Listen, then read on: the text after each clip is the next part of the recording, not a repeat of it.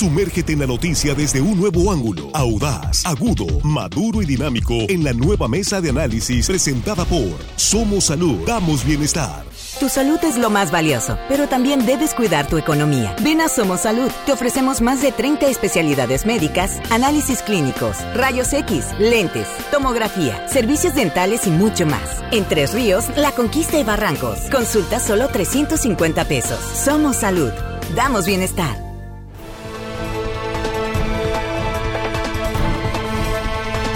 Aquí estamos ya de regreso, estamos en la mesa de análisis de línea directa este lunes 30 eh, de mayo. Gracias por continuar con nosotros en esta transmisión y doblemente gracias por compartir esta transmisión en vivo porque así nos enteramos todos y así nos permite que mucha, eh, mucha audiencia pueda participar. Nos interesa mucho conocer sus comentarios. Hoy un tema que sí nos involucra a muchos directamente, que tiene que ver con el Instituto Mexicano del Seguro Social y la federalización de los eh, servicios de salud, que se concretó, se formalizó este sistema con la visita del presidente López Obrador a Sinaloa el pasado fin de semana. Saludo a nuestros compañeros en la mesa. Jesús Rojas, ¿cómo estás? Buenos días. ¿Qué tal, Víctor? Buenos días. Buenos días para los compañeros, buenos días para el auditorio y bueno, yo espero que sea una excelente semana para todos y para todas. Muchas gracias igualmente para ti.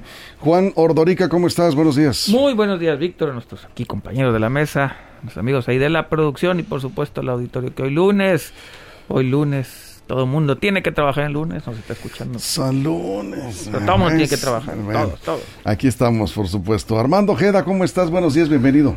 Muy buenos días, Víctor. Muchas gracias, amigo. Es un gusto saludarlos este inicio de semana. Jesús, a Juan, a ti, a los muchachos acá de la producción. Y desde luego, como siempre, Víctor, me gusta saludar, darles nuestro, a mandarles nuestro afecto a toda la gente que nos escucha aquí, en nuestro queridísimo estado de Sinaloa. Y más allácito de nuestra frontera, que sabemos, Víctor, hay mucha gente atenta con nosotros. Así es, y nosotros agradecidos por ello. Muchas gracias por compartir esta transmisión de línea directa en eh, Facebook, línea directa portal, en YouTube somos línea directa TV. Y sí, vamos a hablar de los servicios de salud. Vamos a hablar del Instituto Mexicano del Seguro Social, del ISTE y todas las instituciones que están involucradas en esto que es la, federalización de los servicios de salud, que ya se formalizó en los hechos con la visita del presidente pasado fin de semana a Sinaloa y en un acuerdo firmado precisamente en el marco de la conferencia mañanera desde la novena zona militar.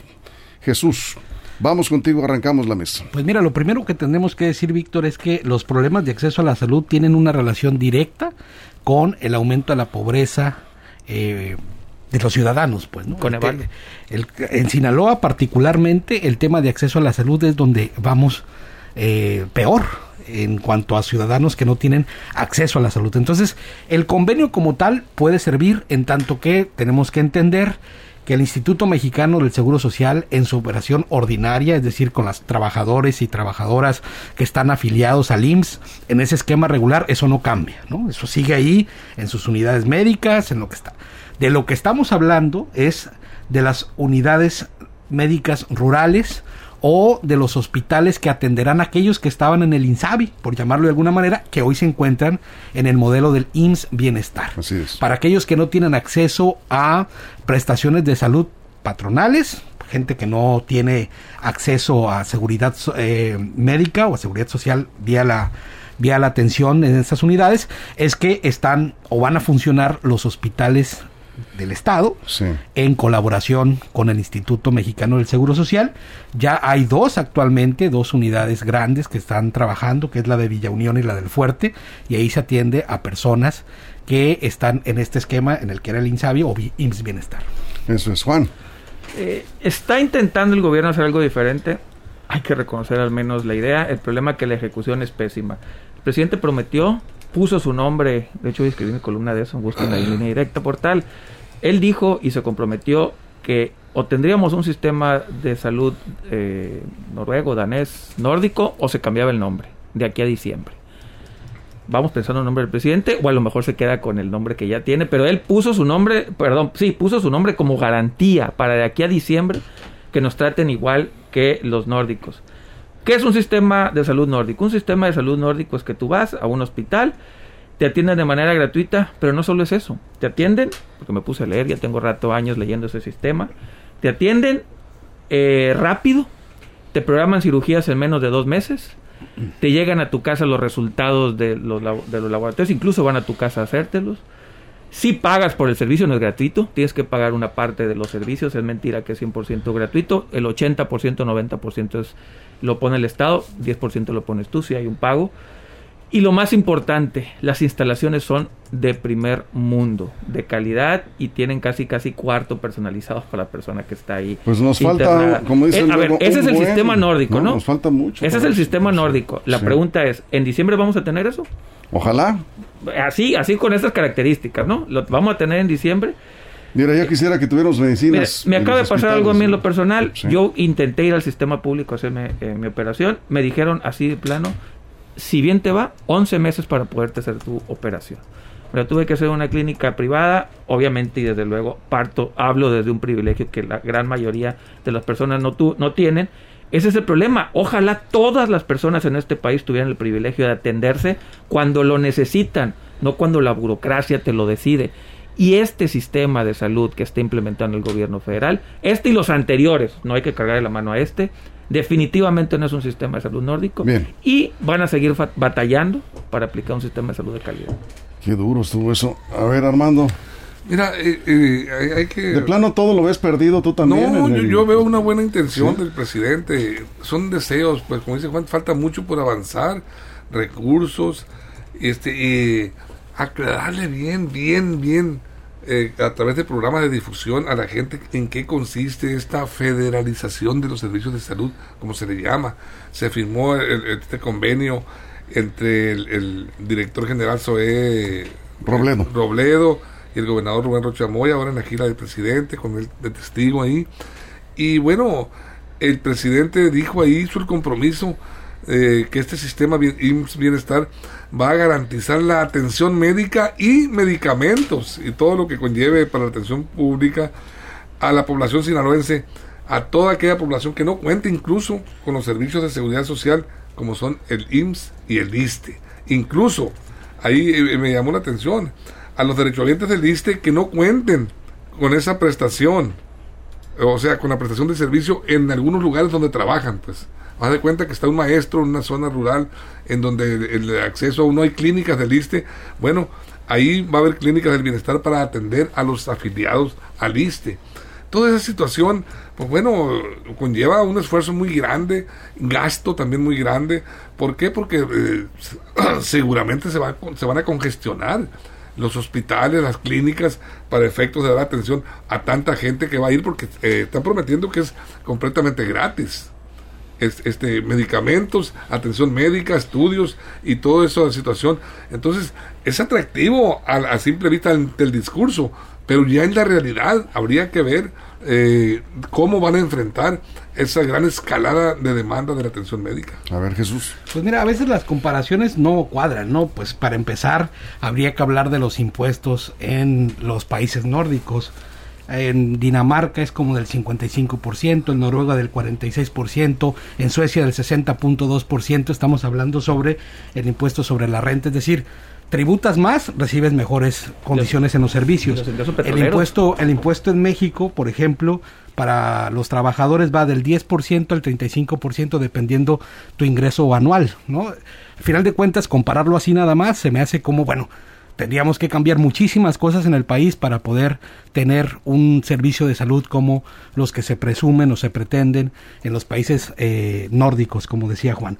Lo que sí tenemos es que en Sinaloa hay 294.330 afiliados al IMSS Bienestar.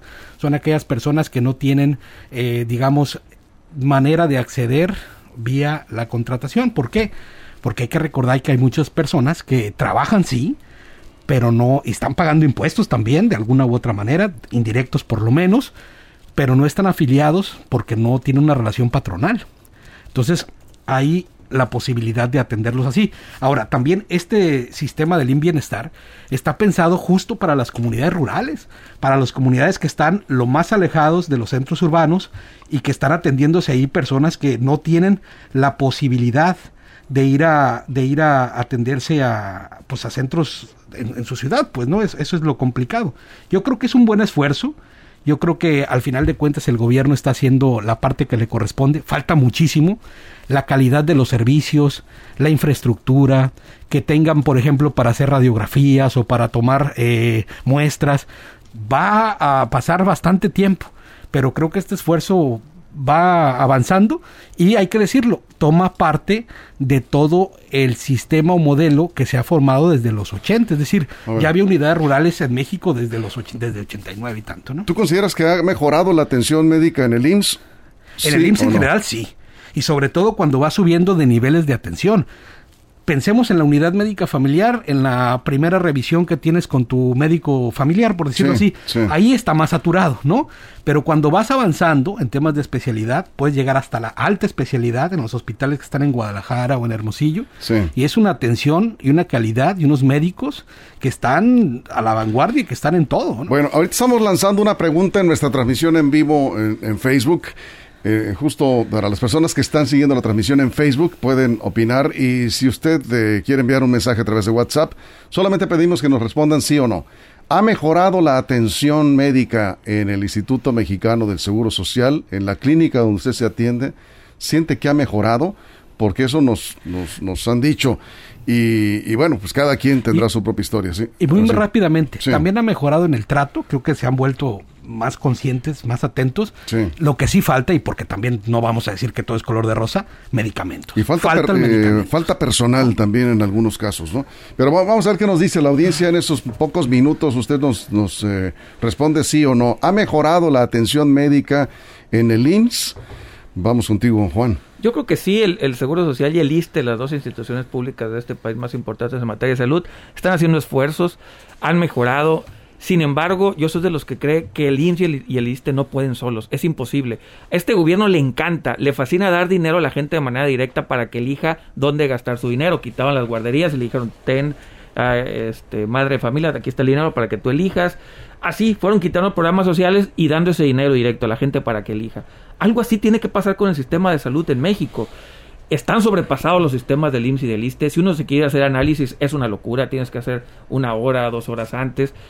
La idea es por qué no habilitar también los servicios de salud privados para que, para que el gobierno dé un mejor servicio. ¿De qué manera? Algunos, algún, por ejemplo, algunos estudios eh, dar oportunidad a que puedan ir a hacérselos donde quiera la gente y pagar, obviamente, el gobierno por esos servicios, hacer el gobierno algún tipo de alianza con ah, instituciones privadas y poderlo así. El IMSS y el ISTE y ahora el IMSS Bienestar va a ser imposible que atiendan a 80 millones de mexicanos. O, los van a atender, pero de una manera pauperizada. Yo creo en verdad que tiene que entender el gobierno, tanto que le gusta que la gente decida dónde gastar su dinero, también en el sector salud debería de darle oportunidad de decirle eh, a la persona que esté enferma, señora persona enferma, aquí tiene usted una cantidad de dinero importante del Estado. Las especialidades se va a atender en el ISTE y en el INSS, pero la parte, digamos, del día a día, puede, puede ir usted a instituciones privadas. Porque si no, repito, el, la calidad del servicio va a seguir dando mucho que desear. Armando, vamos contigo antes de la pausa. el, presidente de la República fue muy claro y dijo que aceptaba su gobierno el gran desafío, así lo considera él y es un gran desafío, efectivamente, de brindar atención a toda la población eh, eh, en materia de salud, garantizando la gratuidad en todos los servicios y dijo que se contemplara contratación de médicos y especialistas para atender turnos de 24 horas ininterrumpidas en todas las unidades y hospitales. Y también eh, aquí me, el, director general de, del IMSS, Zoé Robledo, me llamó la atención algo que explicó. Dijo que este plan de salud para el bienestar aquí en Sinaloa ya inició mediante un diagnóstico, ya realizaron un diagnóstico que se llevó a cabo del 14 de febrero al 1 de marzo de este año. Así es, nosotros, nomás a aclarar, informamos oportunamente de ese diagnóstico, sí. Qué bueno. Este eh, confirma esto que dice Zoé Robledo. Y dice que eh, en este diagnóstico se realizó las 303 unidades de primer nivel y en los 28 hospitales, en donde dijo se detectó, fíjate, lo aclara, un déficit de médicos, enfermeras, paramédicos, eh, en mantenimiento de infraestructura hay muchas carencias, así como instrumentos médicos. Todas esas necesidades, dijo, pues van a tratar de cubrirlas con, una inversión inicial de 735 millones 300 mil pesos que ofreció para atender estos renglones. Mm, si dinero hay. Dinero hay. A ver, vamos a ir a una pausa. Vamos a hacer una pausa en radio. Nos quedamos aquí en redes sociales.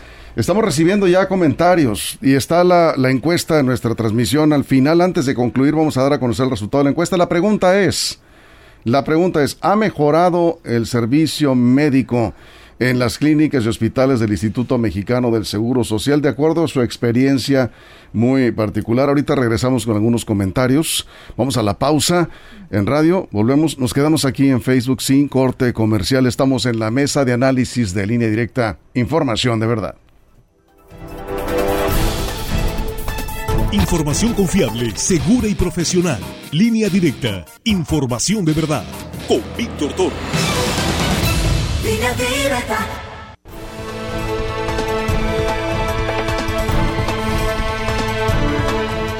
Bien, estábamos aquí ya con una vuelta más en redes sociales, sin cortes, ya volvemos del corte en radio. Acá nos dice, no ha mejorado desafortunadamente eh, el IMSS, aparte no hay médicos suficientes. Por cierto, estaban buscando especialistas y se lanzó una convocatoria en Sinaloa para médicos especialistas. Dice, eh, eh, acá dice, no hay médicos, no hay seguimiento, las citas son muy largas la escasez de medicamentos sigue el problema, eh, en algunos casos dice pues es brutal, estoy leyendo textual. Con buenos deseos no se curan las personas. Falta mucho, me duele decirlo, pero con eh, esta administración vamos para atrás, dice Manuel Ruiz González. Eh, no mejora, no va a mejorar mientras no le metan mano dura a los trabajadores, los trabajadores sindicalizados y la directiva dice, es el problema mayor, eh, ¿cómo es posible que te saquen del quirófano ya listo para cirugía y te programen para el próximo mes porque le dieron preferencia a otro paciente, como si no hubiera más quirófanos? No hay disponibles, ¿qué es lo que está pasando? ¿Dónde le pasó esto? Ojalá nos pudiera decir en qué hospital fue para darle seguimiento. Eh, faltan especialistas, en los mochis no tienen retinólogo, eh, pues le falta mucho al IMSS. Yo en lo personal creo, no sé Armando tú, creo que el servicio en el IMSS ha mejorado. En Sinaloa particularmente ha mejorado y lo vemos en los reportes que nos llegan. Es el, es ¿Cómo lo sabes? Bueno, nosotros estamos midiendo los reportes que nos llegan de derechohabientes, los canalizamos, los direccionamos a la delegación estatal y la atención es más rápida que lo que teníamos antes. Eh, ha habido altibajos en, en el IMSS, es cierto, pero sí se atienden los reportes. El problema es falta equipamiento, faltan espacios, en Los Mochis falta un hospital. Sí, lo dijo. En Culiacán hace falta otro hospital. Eh, bueno, ya se sabe, pues se tiene un diagnóstico y hay recursos. Pues, digo, hay que esperar que esto se empiece a resolver. ¿no? Es muy bien intencionado eh, este programa, este proyecto de salud del gobierno de la República, es bien intencionado, pero mal planeado. Esto tiene que hacerse primero, a atender la infraestructura, tener el personal médico ya listo y capacitado, el que va a ir a atender todas las, a las zonas marginadas, en donde no llega, en donde muchas veces no tienen a la mano el servicio. Qué bueno que se amplíe y se lleve hacia esos sectores eh, vulnerables en materia económica y de movilidad. Pero, Víctor, eh, eh, la realidad es que va a colapsar esto, esta situación. se están este, universalizando. esta situación. ¿Cómo dijiste? Universalizando. Sí. se, está eh, haciendo universal. generalizando. Mira, en, Sinaloa se Saludos, don Pepo, ya tiene Don Pepo, bueno, universalizando. No. Salizando. Universalizando. La idea es esa. La idea es esa que no.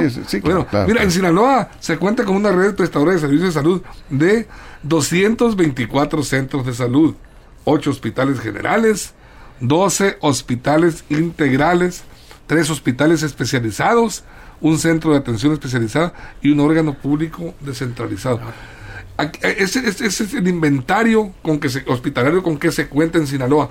Pero la demanda va a crecer, va a ser insuficiente. Esta, esta infraestructura que tenemos va a ser insuficiente ante, ante, el mundo de reclamos de atención de salud que se va a presentar con este programa. Y aún no, no, se, no se ha instrumentado el mecanismo no se cuenta con los médicos, enfermeras, eh, paramédicos, todo lo que, las carencias que hay, incluso la infraestructura está, deja mucho que desear todavía. Entonces, el reto es muy grande, el propio presidente lo reconoce y así, así va a ser. Jesús. Ahora, en el ideal de este convenio, está para que en el pueblo de los Pozos, en Choix, en Tasajera, en el Charay, en el Fuerte, en Portugués de Norzagaray, en Sinaloa, es decir, en las comunidades alejadas, que son cerca, eh, ya, ya existe una infraestructura pues al menos de una unidad de atención primaria. Lo cual no, no existe. lo cual no es, no tienen, bueno, no tienen ahí ni para ni, ni, una bateleguas. Ni, un centro de salud en La idea de esto, la idea de esto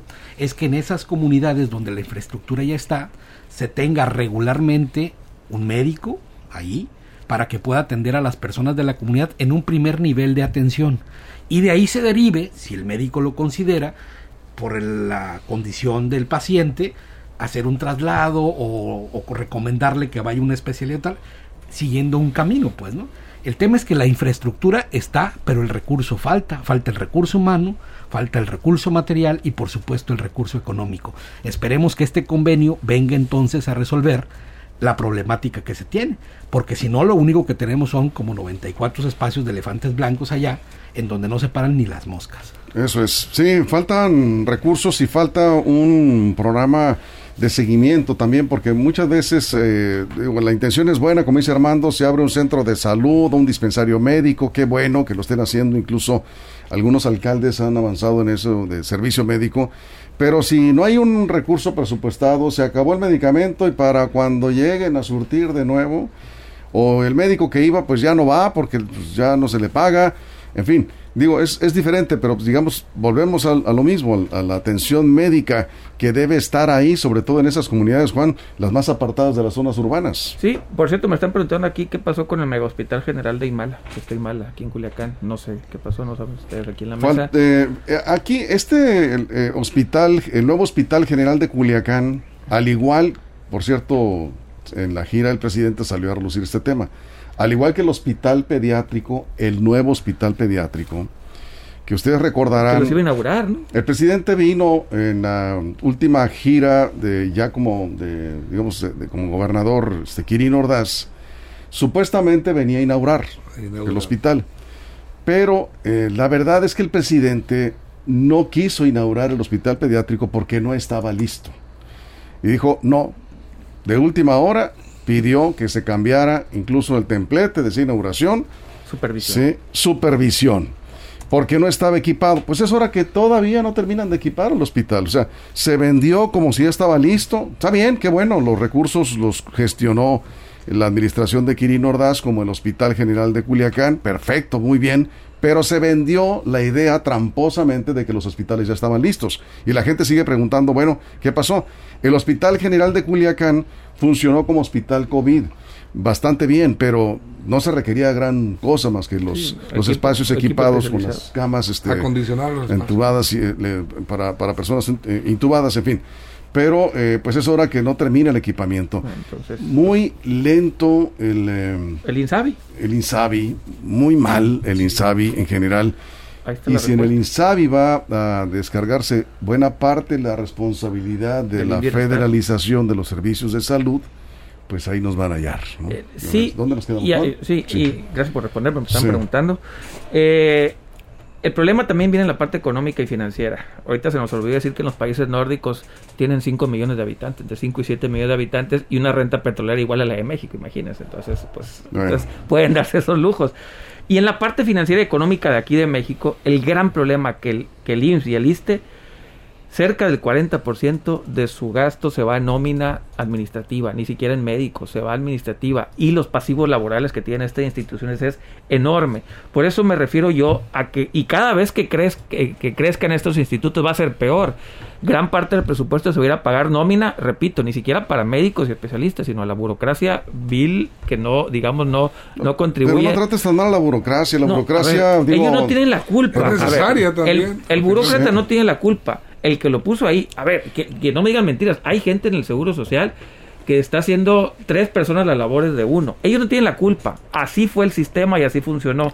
El gran problema que ese sistema... Yo siempre he dicho, Juan, perdón, perdón. Ellos no tienen la culpa. Yo siempre he dicho que cuando hablamos de la burocracia, seamos más específicos, porque así como hay burócratas que cumplen con su labor de manera, de verdad, destacada, hay que decirlo, gente con capacidad y vocación de servicio, que va mucho más allá de, los, de la responsabilidad que tienen en algún cargo, también hay gente, de, desgraciadamente, que no deberían de tener Estoy de acuerdo, ¿no? voy a hacer la pregunta de otra manera. En los hospitales privados, ¿cuánta burocracia hay en la administración del hospital privado? ¿Es el 40%? Obviamente no. En conforme, en conforme avanza la tecnología se va necesitando menos burocracia administrativa. Eh, y no, no pasa así en el IMSS y en el ISTE. Al contrario, va aumentando. El gran problema que por cada peso que se va al seguro para atendernos, gran parte se va a esta, a esto que no alcanza a cubrir el servicio de salud. Por eso yo sigo insistiendo tiene que haber una apertura de los gobiernos federales a incorporar a los sistemas privados y hacer un modelo híbrido. no vamos a poder como estamos. Yo claro que no estoy defendiendo nada, simplemente quiero ser justo. Eh, Guadalupe Jesús, no seas Chairo, me dice. No, no, no soy Chairo. Es que es correcto, sí, la burocracia no, tiene la culpa. No, además hay que ver, o sea, cuando dicen, es que los médicos son esto, no todos. No, hay, que, hay, que, hay que precisar a, qué médico se refieren o a qué trabajador se refieren. De hecho, me está comentando aquí el doctor Reynoso, que me imagino que de una institución pública, me dice también hay que entender que el paciente muchas veces llega cuando no se dio atención en estas unidades familiares, que no le da seguimiento a la enfermedad, que también hay una responsabilidad del paciente para estar acudiendo a sus revisiones de rutina, para evitar la catástrofe, para evitar la urgencia porque entonces ahí también creo que es como una, dice, está bien, al instituto le hacen falta cosas, pero también al paciente le hace falta ir a sus tratamientos constantes, tomarse sus medicinas, estarse checando sus niveles, sobre todo en enfermedades crónico-degenerativas, ¿no? que ahí es cuando derivan por las catástrofes, también esperando la cita. Cerramos contigo, Armando, aquí nos dice eh, Alejo Beltrán, el problema, el gran problema eh, son los trabajadores sindicalizados, y aclara, no todos, y ahí tampoco no todos, efectivamente estoy de acuerdo con usted Sí, hay problemas ahí con el sindicato, muchos no trabajadores, es el modelo. Pues sí, es el, modelo. En buena medida tienes, tienes razón. Bueno, Armando, cerramos un minuto. Definitivamente Juan tiene razón en los recursos financieros, pues por supuesto que son esenciales para el mejor servicio. Aquí se, para este programa se anunció una inversión de 1.800 millones de pesos. No sé si sean para Sinaloa o a nivel nacional, para poner en marcha este, este no, programa. es Sinaloa. Es Sinaloa. Y el, presidente hizo el compromiso de aumentar los salarios eh, de los 21 millón, millones, de trabajadores del IMSS, cuya base será de 14.500 pesos, dijo no sé cuánto ganarán, o a qué tipo de trabajadores se refiere. A los de menos ingresos sobre todo. A todos. Pero bueno, este, aquí la verdad es que en cuanto a la pregunta, Víctor, de, cómo está la atención en el IMSS, sí. rápidamente, donde se, eh, se genera el, conflicto mayor es en urgencias, porque ahí no están programadas las citas y ahí la gente llega con la urgencia del enfermo para atenderlo de inmediato y a veces es imposible. La encuesta, la encuesta rápidamente fueron pocos minutos, pero ahí está el resultado. ¿Ha mejorado la atención médica en el IMSS? De acuerdo a la opinión de la audiencia que respondió, 73% dice que no.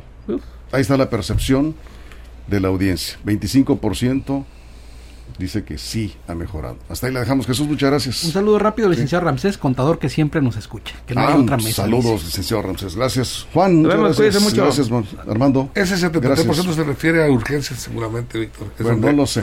Nos vamos. Gracias a nombre de todo el equipo, toda la producción. Gracias por su compañía. Nos esperamos a la una de la tarde con más noticias en línea directa. Información de verdad. Somos Salud, Damos Bienestar presentó la Mesa de Análisis, nueva edición en evolución que suma valor. Conéctate en el sistema informativo más fuerte del noroeste de México. Línea directa con Víctor Torres. Esto fue Línea directa. Información de verdad con Víctor Torres. Información confiable con fuentes verificadas y seguras. Línea directa. Información de verdad con Víctor Torres. Esta es una producción de RSN, el grupo de comunicación más fuerte de Sinaloa.